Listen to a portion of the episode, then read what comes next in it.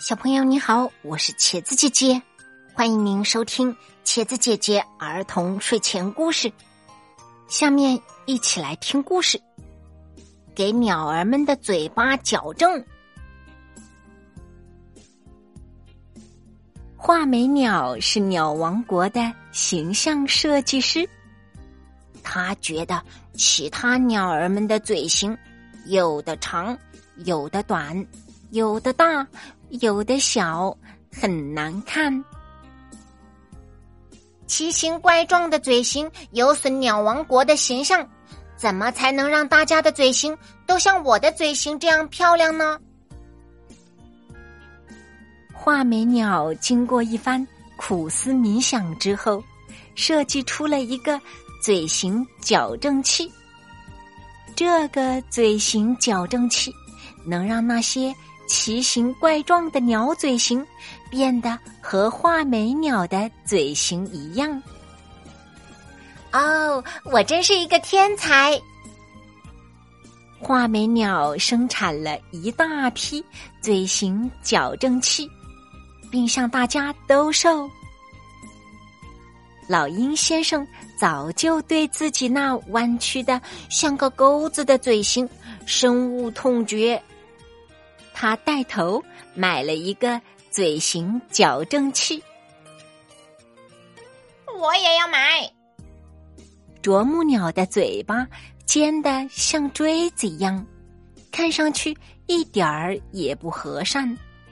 他也希望能有像画眉鸟那样漂亮的嘴型。有了这个嘴型矫正器，我再也不用担心别人说我嘴巴不好看了。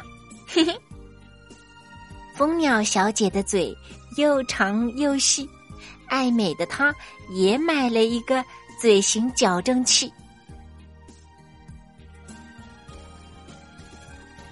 我终于可以脱离苦海了。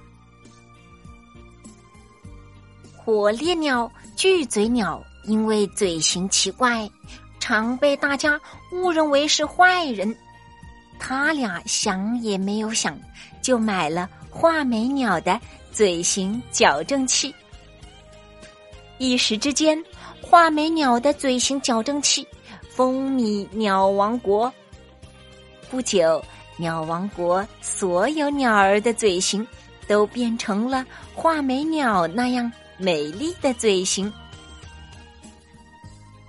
正当画眉鸟为自己的设计感到无比自豪时，鸟王国的鸟儿们却对他发起了攻击。还我嘴型！老鹰先生失去有钩的嘴型之后，没有办法撕开猎物，无法进食，他已经饿得头昏眼花了。嘴型！啄木鸟失去尖锥一样的嘴后，无法凿开树皮寻找里面的虫子。它也饿了几天了。还我嘴型！蜂鸟失去细管状的嘴后，无法吸食花蜜了。这个，这个，我再研究一下嘴型还原器。这下，画眉鸟知道自己闯了大祸了。知识卡片，在漫长的历史演化中，鸟的嘴巴有了更多的功能，如梳理羽毛、觅食、打斗、筑巢等。其中，觅食是鸟类嘴型异化的主要原因，譬如。